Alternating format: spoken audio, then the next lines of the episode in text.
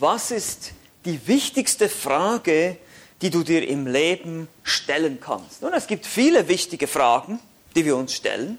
Es gibt viele wichtige Entscheidungen, die wir treffen. Wen soll ich heiraten? Wo soll ich meine Ausbildung machen? Welchen Beruf soll ich wählen?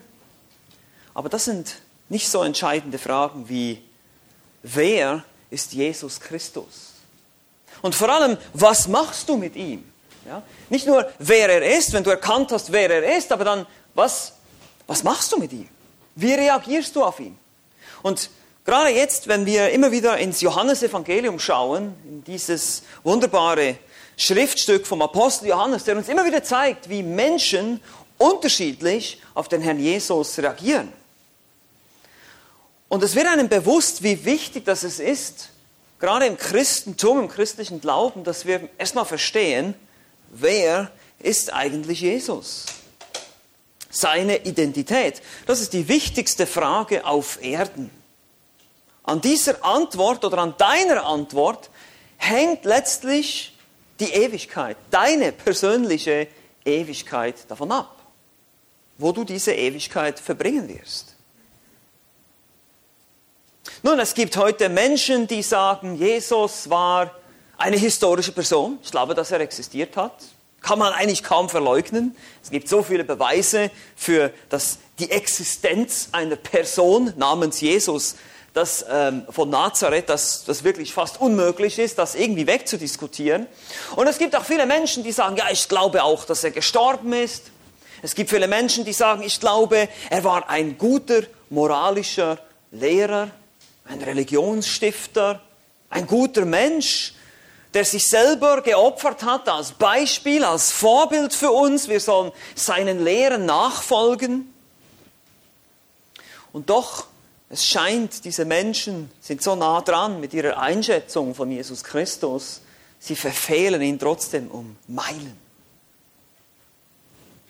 Weil die Frage, die wir uns stellen, wenn wir sagen, Jesus war ein, ein guter Lehrer, ein, ein Religionsstifter, ein Mensch, der gute Dinge gesagt hat, einfach ein Mensch, passt das wirklich zusammen mit den Aussagen, die wir lesen in dem bestbezeugten Dokument, das es überhaupt gibt, das bestbezeugte historische Dokument, das es überhaupt gibt auf dieser ganzen Welt, das Neue Testament? Können wir, können wir hier die Aussagen, die er gemacht hat, können wir die so einordnen, dass wir sagen, ja, Jesus war einfach ein, ein guter Mensch, ein, ein Religionsstifter. Er hatte eine, eine gute Philosophie weiterzugeben, ein, eine Lebensweisheit, nach der wir uns ausrichten können. Ihr kennt vielleicht so einige von diesen Weisheiten, die sind auch bekannt, die sind auch nicht nur hier in christlichen Kreisen bekannt, die sind auch außerhalb äh, in der Welt bekannt. Füge niemandem etwas zu, was du, was du nicht willst, was man dir zufügt, zum Beispiel. Das ist von der goldenen Regel entnommen in Matthäus Kapitel 7. Und so sehen viele Jesus als einen guten Lehrer, aber die Frage ist, reicht es aus? Oder auch, ist es überhaupt möglich, ihn so einzuschätzen? Wenn wir seine eigenen Aussagen betrachten. Nun, wie gesagt, wir haben angefangen mit dem Johannesevangelium und Johannes macht uns hier ganz deutlich, dass das eben nicht ausreicht, Jesus nur so zu sehen. Als einen guten Lehrer, als einen moralischen Philosophen. Nein, er war viel mehr als das. Weil die Aussagen, die Jesus gemacht hat, die Aussagen, die er über sich selbst gemacht hat, die können nicht von einem guten Lehrer stammen. Die können nicht von einem einfachen Menschen stammen. Weil er hat nämlich behauptet, dass er Gott ist. Er hat behauptet, dass er der Richter sein wird über die ganze Menschheit. Er hat behauptet, dass er derjenige ist, der über Leben und Tod entscheidet.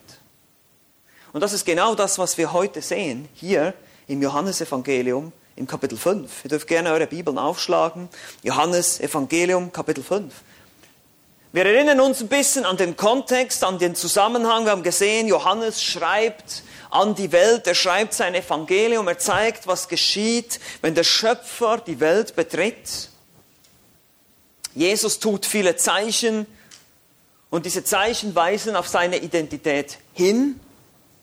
Wir haben den Johannes den Täufer kennengelernt. Wir haben die ersten Jünger gesehen, die bezeugen, die positiv auf ihn reagieren, die an ihn glauben. Wir haben auch Nikodemus und die Frau am Jakobsbrunnen kennengelernt, die eher noch so ein bisschen im Zweifel sind, aber doch auch, natürlich auch dann zum Beispiel bei der Frau am Jakobsbrunnen zum Glauben kommen. Wir haben das zweite Zeichen gesehen, wir haben das dritte Zeichen gesehen, die Heilung des Kranken am Teich Bethesda. Also er gibt uns immer wieder diese Reaktionen, dann wieder die Zeichen, dann wieder die Reaktionen. Diese, dieses, dieses Muster setzt sich fort. Zeichen, Glauben, Leben. Das sind so drei Prinzipien des Johannesevangeliums. Zeichen weisen aus, wer Jesus ist, die erwecken Glauben an ihn und das bringt Leben. Das sind Stichworte, das sind Worte, die sich immer wieder wiederholen. Heute werden wir das auch sehen in unserem heutigen Abschnitt. In den Versen 17 bis 31 oder 17 bis 30, Entschuldigung, Verse 17 bis 30. Und das ist direkt nachdem er diesen Mann hier am Teich Bethesda geheilt hat. Und das führt jetzt zu einer Kontroverse über seine Person. Die Juden, haben wir schon gelesen in Vers 15, wurde dieser Mensch, der geheilt wurde, hat Jesus bei den Juden quasi angezeigt. Er war derjenige, der mir gesagt hat, ich soll die Liegematte am Sabbat tragen. Und so wollten die Juden ihn verfolgen und sogar töten, heißt es in Vers 16. Und nun bringt Jesus hier eine Antwort. In Vers 17 heißt es, wir lesen den Text für heute, Jesus aber antwortete ihnen, mein Vater wirkt bis jetzt und ich wirke auch. Darum suchten die Juden nun noch mehr, ihn zu töten, weil er nicht nur den Sabbat brach, sondern auch Gott, seinen eigenen Vater, nannte, womit er sich selbst Gott gleich machte. Da antwortete Jesus und sprach zu ihnen, Wahrlich, wahrlich, ich sage euch, der Sohn kann nichts von sich selbst aus tun, sondern nur, was er den Vater tun sieht. Denn was dieser tut, das tut auch gleicherweise der Sohn. Denn der Vater liebt den Sohn und zeigt ihm alles, was er selbst tut. Und er wird ihm noch größere Werke zeigen als diese, so dass ihr euch verwundern werdet. Denn wie der Vater die Toten auferweckt und lebendig macht, so macht auch der Sohn lebendig, welche er will. Denn der Vater richtet niemand, sondern alles Gericht hat er dem Sohn übergeben, damit alle den Sohn ehren, wie sie den Vater ehren. Wer den Sohn nicht ehrt, der ehrt den Vater nicht, der ihn gesandt hat. Wahrlich, wahrlich, ich sage euch, wer mein Wort hört und dem glaubt, der mich gesandt hat, der hat ewiges Leben und kommt nicht ins Gericht, sondern er ist vom Tod zum Leben hindurchgedrungen. Wahrlich, wahrlich, ich sage euch, die Stunde kommt und ist schon da, wo die Toten die Stimme des Sohnes Gottes hören werden und sie hören, und die sie hören, werden leben. Vers 26. Denn wie der Vater das Leben in sich selbst hat, so hat er auch dem Sohn verliehen, das Leben in sich selbst zu haben. Und er hat ihm Vollmacht gegeben, auch Gericht zu halten, weil er der Sohn des Menschen ist. Verwundert euch nicht darüber. Denn es kommt die Stunde, in der alle, die in den Gräbern sind, seine Stimme hören werden. Und sie werden hervorgehen, die das Gute getan haben zur Auferstehung des Lebens, die aber das Böse getan haben zur Auferstehung des Gerichts. Ich kann nichts von mir selbst aus tun. Wie ich höre, so richte ich. Und mein Gericht ist gerecht. Denn ich suche nicht meinen Willen, sondern den Willen des Vaters, der mich gesandt hat. Es ist wirklich sehr, sehr interessant, was Jesus hier sagt. Und deshalb dieses Thema, wer ist Jesus? Es ist der erste Teil einer Kontroverse, man kann auch sagen, eine, eine Art Verteidigungsrede. Jesus verteidigt sich und sagt, präsentiert sich und offenbart sich in seiner wahren Natur, warum er hier beispielsweise eben diese Dinge tut. Warum er diese Zeichen tut und warum er sich erlauben kann, solche Dinge eben auch am Sabbat zu tun. Wer ist Jesus? Wir haben ganz einfach drei Punkte heute, ganz simpel als Antwort. Wer ist Jesus? Erstens Gottes Sohn, zweitens das Leben, drittens der Richter. Lass uns diese drei Punkte einfach anschauen. Und am Schluss ist wichtig, welche Antwort gibst du? Welche Antwort gibst du? Gottes Sohn. Wir haben schon gelesen, die Verse 17 bis 20. Ich lese jetzt nicht nochmal vor. Die Aussagen knüpfen, wie gesagt, hier direkt an, an die Ereignisse in den ersten 16 Versen, wo er diesen Mann geheilt hat, an diese Sabbat-Kontroverse, dass er die Liegematte tragen sollte. Und da haben wir schon gesehen, das basierte auf jüdischen Traditionen, nicht auf dem Alten Testament. Und Jesus sagt, mein Vater. Dies war nicht die Art, wie die Juden sich normalerweise an Gott wendeten. Sie würden sagen, unser Vater, unser Vater im Himmel. Aber Jesus antwortete hier und sagte, mein Vater, mein Vater wirkt bis jetzt und ich wirke auch. Der Punkt, den Jesus macht, ist hier relativ simpel. Der Sabbat ist nicht für Gott, sondern für Menschen. Er wurde um des Menschen willen gemacht, damit der Mensch sich ausruhen kann. Markus Kapitel 2, Vers 27. Wenn aber Gott Sabbat machen würde, dann würde das ganze Universum auseinanderfallen. Das heißt, Gott muss immer wirken, auch am Sabbat, auch am Ruhetag. Gott muss nicht schlafen, er muss sich nicht ausruhen. Und genauso sagt Jesus, seine göttliche Seite quasi, seine göttliche Natur, muss das eben auch nicht tun. Gott heilt, Gott schenkt Gnade, Gott bringt Gericht, Gott kontrolliert das Wetter auch am Schabbat. Also es ist nicht falsch für den Sohn Gottes am Schabbat gnädige Werke zu tun. Und die Reaktion in Vers 18 war natürlich zu erwarten. Darum suchten die Juden noch mehr ihn zu töten, weil er nicht nur den Sabbat brach, sondern auch Gott seinen eigenen Vater nannte, womit er sich selbst Gott gleich machte. Ich, ich wundere mich manchmal, wie die Zeugen Jehovas versuchen, anhand des Johannesevangeliums zu zeigen, dass Jesus nie gesagt hat, dass er Gott ist. Weil das steht überall. Also ich frage mich manchmal, warum man sich dann hier ausgerechnet die Mühe macht. Äh, die ersten Verse, kennt diese Kontroverse vielleicht, wo es heißt, am Anfang war das Wort, das Wort war bei Gott und das Wort war, und dann schreiben sie ein Gott, weil sie glauben, es ist nur eine, eine, eine Erschaff, ein erschaffenes Wesen, aber das ist völliger Blödsinn, das sollte man nicht so übersetzen. Aber der Rest des Evangeliums, wenn man alles liest, immer wieder, immer wieder sehen wir, wie die Juden genau verstanden haben, die Aussagen Jesu. Er sagt, mein Vater wirkt, ich wirke auch. Und ich handle nicht unabhängig dabei. Vers 19, der Sohn kann nichts von sich selbst aus tun, sondern nur, was er den Vater tun sieht. Denn was dieser tut, das tut gleicherweise auch der Sohn. Es ist so spannend zu sehen, wie Jesus in Abhängigkeit vom Vater gelebt hat. Wir kriegen hier einen tiefen Einblick in die Beziehung, in diese wir nennen sie in der Theologie die intertrinitarische Beziehung, also die Beziehung innerhalb der Dreieinigkeit. Das ist für uns ganz schwierig zu verstehen, weil es ist ein Gott, aber es sind drei Personen. Gott der Vater, Gott der Sohn und Gott der Geist. Und hier sehen wir Gott der Vater und Gott der, Gott der Sohn, wie sie eine Beziehung haben zueinander. Er, er lebt in völliger Abhängigkeit. Andererseits zeigt er aber auch, dass er selber Gott ist. Genauso wie der Vater auch. Und was er den Vater tun sieht, das tut er auch. Er lebt in einer beständigen Verbindung, in einer beständigen Abhängigkeit des Vaters. Es ist Gleichheit in Tugend, Wesen, Handeln und Wirken hier. Und wir werden das noch sehen. Jesus wird auch Tote auferwecken, er tut Wunder, er heilt Kranke. Er zeigt deutlich, dass er selber Gott ist. Wer mich gesehen hat, der hat den Vater gesehen, sagt er in Johannes 14, Vers 9. Und warum ist das so? Nun, in Vers 20 sehen wir, es ist hier, handelt es sich um eine ewige Liebesbeziehung. Denn der Vater liebt den Sohn und zeigt ihm alles, was er selbst tut. Und er wird ihm noch größere Werke zeigen als diese, so dass er euch verwundern werde. Diese beständige Gemeinschaft, das beständige Offenbaren seines Willens an seinen Sohn, die beständige Unterordnung und vollkommener Gehorsam des Sohnes, das alles drückt diese Liebe hier aus.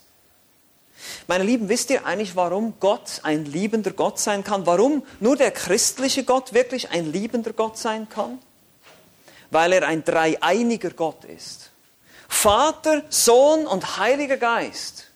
Ein Gott, der in einer vollkommenen, ewigen Liebesbeziehung zu sich selbst lebt, schon seit Ewigkeiten. Das kann kein anderer Gott bieten. Nur der wahre Gott ist der liebende Gott. Weil wenn du alleine bist, kannst du niemanden lieben, ist niemand da. Liebe besteht auch in Gehorsam, in Unterordnung, in Autorität und Unterordnung. Liebe ist nicht nur ein Gefühl. Liebe ist ein sich selbst aufgeben. Liebe ist sich ein sich selbst hingeben. Genau das tut Jesus, der Sohn, gegenüber dem Vater. Wir sehen das hier. Und deshalb ist unser Gott ein liebender Gott. Weil er eine ewige, vollkommene Liebesbeziehung lebt, schon seit Ewigkeiten. Es ist absolut faszinierend. Muss man, da muss man mal länger drüber nachdenken. Und so ist Gott der Vater, der den Sohn ehrt. Dies ist mein Sohn, an dem ich wohlgefallen habe. Also Gottes Sohn, Gott, Jesus ist Gott selbst. Es kann gar nicht anders sein. Die Aussagen, die er gemacht hat, die passen nicht ins Bild von einem ganz normalen und moralischen Religionsstifter. Das ist rein unmöglich. Und dann guckt er, was, ich, was er als zweites sagt. Das war der erste Punkt. Ja, Jesus ist Gott.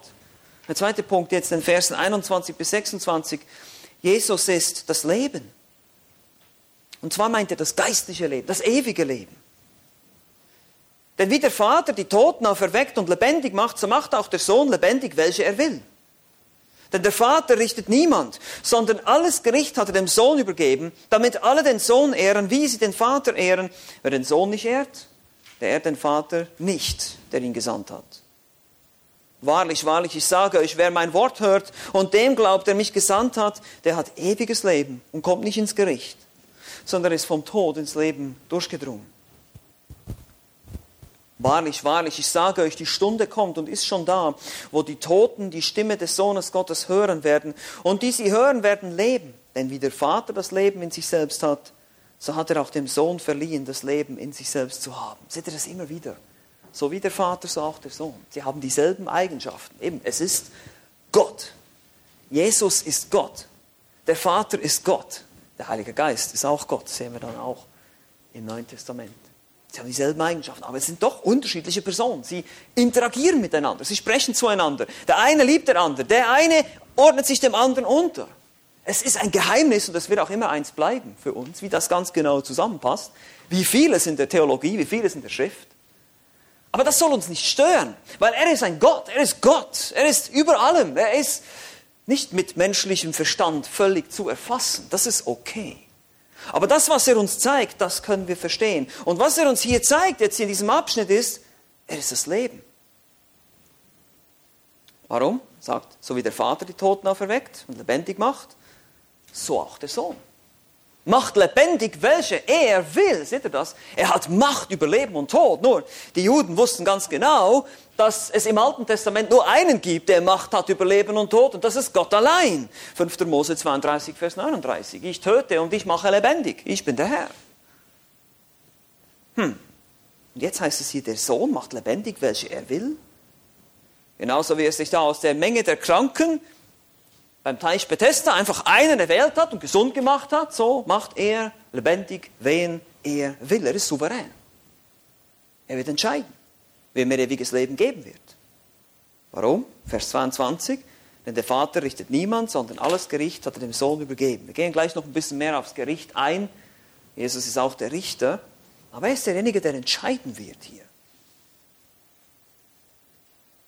Jesus wird richten, und zwar jeden, der nicht an ihn geglaubt hat. Und das ist ganz einfach. Warum ist das so? Wenn du nicht an Jesus glaubst, dann bist du immer noch schuldig vor Gott. Du bist immer noch in deiner Sünde. Du bist immer noch, du hast keine Vergebung. Und deshalb hat Gott, der Vater, dem Sohn das Gericht übergeben. Er wird derjenige sein, der richtet, wer nicht an ihn geglaubt hat. Wie gesagt, wir werden gleich noch mehr darüber erfahren. Aber der Grund, warum der Vater alles Gericht dem Sohn übergeben hat und er so entscheidet, wer Leben empfängt und wer nicht, Vers 23, ist, damit alle den Sohn ehren, wie sie den Vater ehren. Wer den Sohn nicht ehrt, der ehrt den Vater nicht, der ihn gesandt hat. Jesus bestätigt hier auch, dass ihm dieselbe Ehre zusteht wie dem Vater, weil er der Fürst des Lebens ist, weil er Gott ist. Wir müssen hier etwas umdenken. Äh, auch hier ist manchmal ein bisschen schwierig für uns. Wir sind uns gewohnt, dass wir immer hören, ja, Gott liebt die Menschen und möchte sie alle retten. Und das geht irgendwie, hat man das Gefühl, bei der Rettung, beim Evangelium geht es immer um den Menschen. Aber das ist nicht so, meine Lieben. Das ist nicht so. Bei der Errettung geht es in erster Linie um Gott. Er zeigt seine Herrlichkeit und seine Gnade. Er verherrlicht sich selbst und er zeigt und er ehrt den Sohn, der Retter, Versteht ihr? Wir aus, als Gruppe von Auserwählten, Erretteten, wir dienen zur Ehre Gottes. Das ist unser Ziel. Wir sind nicht die Hauptfiguren in dieser, in dieser Geschichte, in dieser Heilsgeschichte. Wir dürfen einen sehr angenehmen Part spielen, wenn wir zu den Geretteten gehören. Das ist wunderbar. Da dürfen wir uns darüber freuen. Aber letztlich werden wir unsere Kronen nehmen und sie hinwerfen, dem, der sie verdient, die Ehre, nämlich Gott, der Vater und Gott, der Sohn. Seht ihr das in Vers 24 heißt es dann, wahrlich, wahrlich, ich sage euch, wer mein Wort hört und dem glaubt, der mich gesandt hat. Es geht immer wieder darum, Gott zu glauben. Damit ehren wir Gott übrigens, wenn wir Gott glauben. Und wenn du Gott nicht glaubst, dann ehrst du ihn eben nicht. Dann beleidigen wir ihn. Das ist interessant. Unglaube ist eine sehr, sehr schlimme Sünde. Das ist uns überhaupt nicht bewusst. Das ist eigentlich die, die schlimmste Sünde schlechthin, weil es ist die Sünde, die dich garantiert in die Verdammnis bringt. Wenn du nicht glaubst, wenn du nicht Gott vertraust, kannst du nicht gerettet werden. Aber seht ihr, was er hier sagt? Er sagt, wer mein Wort hört und dem glaubt, der mich gesandt hat, der hat ewiges Leben und kommt nicht ins Gericht, sondern er ist vom Tod zum Leben hindurchgedrungen.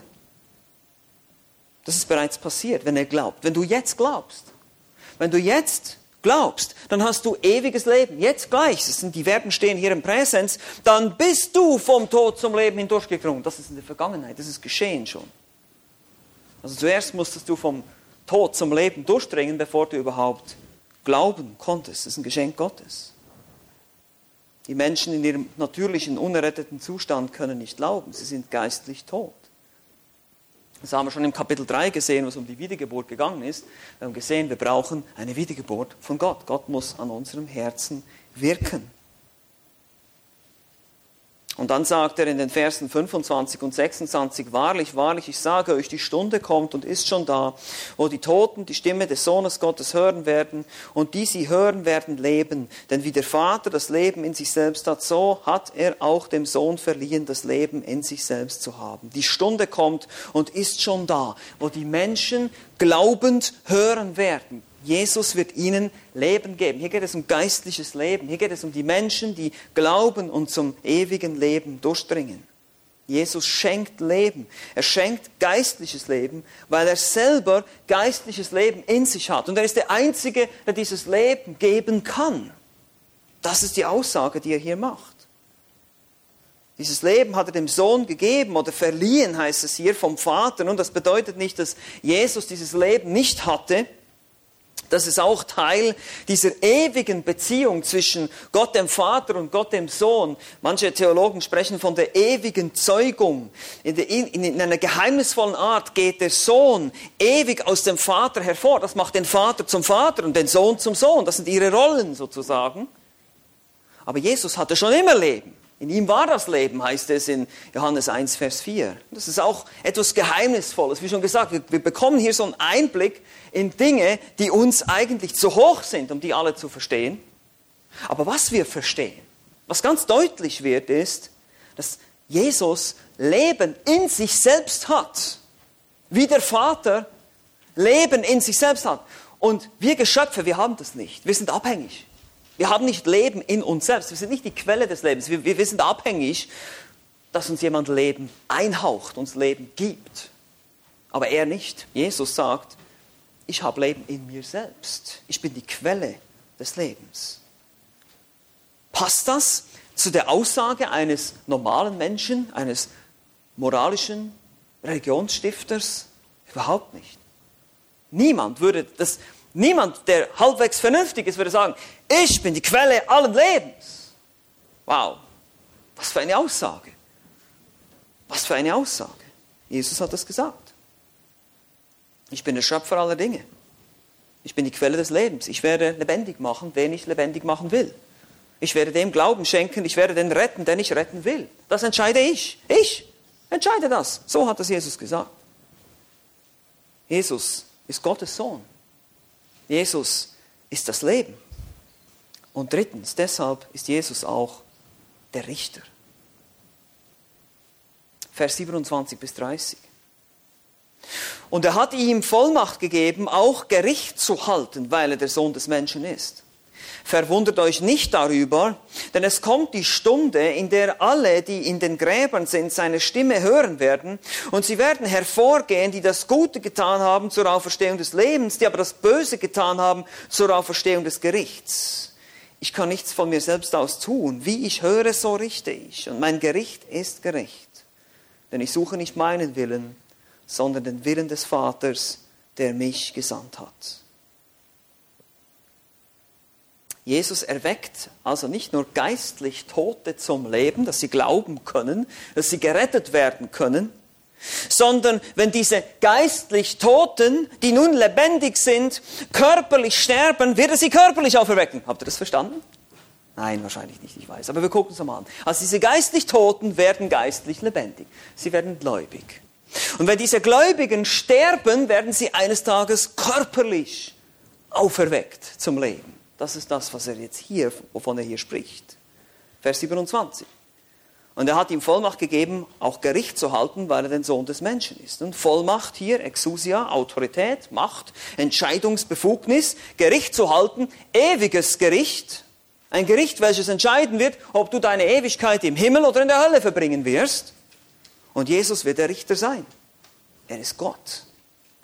Denn Gott allein, heißt es in der Bibel, wiederum im Alten Testament, ist der Richter der ganzen Erde. 1. Mose 18, Vers 25. Die Juden haben das sehr wohl verstanden. Wenn er sagt, der Sohn des Menschen, ich, Jesus, bin der Richter, das heißt, ich bin Gott. Der Sohn des Menschen ist ein Titel aus der alttestamentlichen Prophetie aus Daniel Kapitel 7. Und von diesem Menschensohn heißt es auch, ihm wurde Herrschaft, Ehre, Königtum verliehen und alle Völker, Stämme und Sprachen dienten ihm. Er ist Gott. Und dieser Menschensohn, der gleichzeitig Gottes Sohn ist, der wahre Gottmensch, Jesus Christus, wird richten. Wie wird er das tun? Nun, Vers 28 heißt es, verwundert euch nicht darüber, denn es kommt die Stunde, in der alle, die in den Gräbern sind, seine Stimme hören werden und sie werden hervorgehen. Seht ihr, hier geht es nicht um detaillierte chronologische Abläufe der, wann kommt die Entrückung und wann kommt die Auferstehung der Toten, und, sondern hier geht es einfach um diese Tatsache, alle Menschen, die sterben, werden eines Tages auferstehen. Alle Toten, die in den Gräbern sind und körperlich gestorben sind, die werden auferstehen zu einem neuen Leben. Sie hören seine Stimme, er gebietet, der Schöpfer gebietet und es geschieht. Hier auch wieder. Und dann heißt es, die das Gute getan haben zur Auferstehung des Lebens, die aber das Böse getan haben zur Auferstehung des Gerichts. Eigentlich eine relativ einfache Sache, oder? Aber es macht uns vielleicht doch ein bisschen stutzig, wenn wir das so lesen. Warum? Nun, lehrt Jesus hier jetzt etwa Errettung aus Werken? Ich dachte immer, die Errettung wäre durch Glauben allein. Und so ist es auch. Die Schrift lehrt deutlich, Errettung ist aus Glauben allein. Wer an den Sohn glaubt, der hat ewiges Leben. Wer aber dem Sohn nicht glaubt, der wird das Leben nicht sehen, sondern der Zorn Gottes bleibt auf ihm. Johannes 3,36 haben wir schon ganz deutlich sehen können. Aber die Schrift lehrt auch, dass wer gläubig ist, wer wiedergeboren ist, wer ein wahrer Christ ist, der wird im Gehorsam gegenüber Gottes Geboten leben. Liebt ihr mich, so haltet meine Gebote, hat Jesus gesagt in Johannes 14, 15.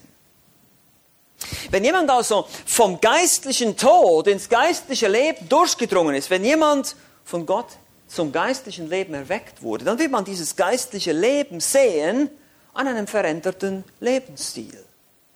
Und daher, die das Böse getan haben, weil sie nicht geglaubt haben und deshalb auch keine Veränderung erlebt haben, werden sie gerichtet werden. Die aber Gutes getan haben, warum? Weil sie gläubig geworden sind, weil Gott ihnen Leben gegeben hat und dieses Leben hat sich ausgewirkt in guten Werken, im Gehorsam, in der Liebe. Die Gutes getan haben, die werden ewiges Leben haben. Das ist die Idee hier. Wir werden tatsächlich durch Werke gerecht, aber nicht unsere eigenen. Weil diese Werke, die wir tun als Christen, die kommen alle aus dem Glauben. Das sind Glaubenswerke. Ich tue das nicht aus eigener Kraft, sondern nur weil der Herr mich verändert und stetig weiter verändert, kann ich Werke tun. Und schließlich in Vers 30 drückt er nochmal aus diese Abhängigkeit, dass Vater und Sohn in diesen Dingen perfekt übereinstimmen und dass der Sohn sich vollkommen dem Vater unterordnet. Hier wieder diese diese Unterordnung, die sich eben zeigt in dieser Liebesbeziehung zwischen Vater und Sohn. Ich hoffe, ihr könnt das sehen, dass das Zentrale an dieser ganzen Sache hier ist nicht der Mensch, sondern es ist Gott und seine Beziehung. Er will seinen Sohn groß machen und er will seine Eigenschaften demonstrieren. Er will zeigen, wer er ist. Und dazu erwählt er sich eine Gruppe von Menschen, die für die Jesus, sein Sohn, sterben wird. Und diese Gruppe von Menschen wird ihn auf ewig loben und preisen. Das ist sein Heilsplan. Aber ultimativ die Errettung, ultimativ das Evangelium geht zurück auf die Liebe von Gott dem Vater zu seinem Sohn. Dies ist mein Sohn, an dem ich wohlgefallen habe. Wisst ihr, Gott gefällt nur eine Sache, sein Sohn. Du gefällst ihm nicht, ich gefalle ihm nicht. Keiner kann ihm gefallen. Unmöglich. Denn wir sind allesamt Sünder und der Mangel der Herrlichkeit, die wir bei Gott haben sollen. Wir, wir, wir schaffen es nicht. Wir können Gottes Gebote nicht haben. Er hat keinen Gefallen an uns. Aber wenn du an Jesus glaubst, dann lebt der Christus in dir, den Heiligen Geist. Und dann sieht Gott der Vater den Sohn in dir und sagt, du gefällst mir, weil ich sehe Jesus. Weil das ist mein Sohn, der gefällt mir. Alles andere gefällt mir nicht. Das müssen wir verstehen. Das ist wunderbar. Ich bin so froh, dass ich nicht aufgrund eigener Werke vor Gott bestehen muss. Ich bin so froh, weil ich würde es nicht schaffen. Und ihr auch nicht. Seht ihr, wie wichtig ist diese Frage, wer ist Jesus? Wer ist der Schöpfer? Er ist der Lebensspender? Er ist der Richter? Nein, er ist, er ist viel mehr als nur ein guter Lehrer oder ein moralischer Mensch. Und wenn er nur ein guter Lehrer oder ein moralischer Mensch gewesen wäre, wäre er ein Verrückter gewesen. Unmöglich, übergeschnappt. Mit solchen Aussagen völlig durchgedreht. Das kann nicht sein. Und deshalb die Reaktion. Es gibt nur zwei Reaktionen. Entweder wirst du Jesus bespocken, hassen und ans Kreuz nageln, oder du wirst vor ihm niederfallen und ihn anbeten als Gott. Alles andere ist unsinnig. Alles andere lässt Jesus oder lassen die Aussagen Jesu gar nicht zu. Eine andere Reaktion lassen. Entweder verachten wir ihn, verspotten ihn, so wie das viele getan haben hier, auch in der Schrift, Sie haben ihn ans Kreuz genagelt, sie haben ihn gehasst. Oder wir fallen vor ihm nieder und beten ihn an, weil er wahrhaftig Gott ist. Das sind die zwei Möglichkeiten. Das sind die Möglichkeiten, wie du antworten kannst. Und ich hoffe und bete, du wirst die richtige Antwort geben. Lass uns beten. Jesus Christus, wir danken dir dass wir deutlich sehen können in deinem Wort, wer du bist. Du bist Gott, du bist der Schöpfer, du bist der Autor des Lebens, der Leben gibt, so wie er will. Du bist der Richter. Du bist derjenige, der eines Tages entscheiden wird, wer die Ewigkeit mit dir verbringt und wer die Ewigkeit in der Verdammnis zubringen wird. Herr, wir wollen uns vor dir beugen, wir wollen dich anbeten, wir wollen dich loben und preisen, wir wollen dir danken, dass du uns diese Dinge offenbart hast, dass wir sie erkennen dürfen. Und diejenigen, die es nicht erkennen, die heute hier sind, die bitte ich, da bitte ich einfach, Herr, dass du ihnen die Augen öffnest, dass sie diese Wahrheit sehen können, dass du der Schöpfer bist, dass du der Lebensspender bist, dass du der Richter bist und dass sie dir eines Tages eben nicht als Richter, sondern als Retter begegnen dürfen, von Angesicht zu Angesicht. Wir beten, dass wir immer weiter ermutigt sind, dir nachzufolgen und im Gehorsam gegenüber deinen Geboten zu leben. Nicht, weil wir denken, wir werden errettet dadurch, nein, sondern weil wir dich lieben, weil wir dich immer mehr lieben wollen und einfach aus Dankbarkeit dir nachfolgen wollen. Danke für deine Güte. In Jesu Namen. Amen.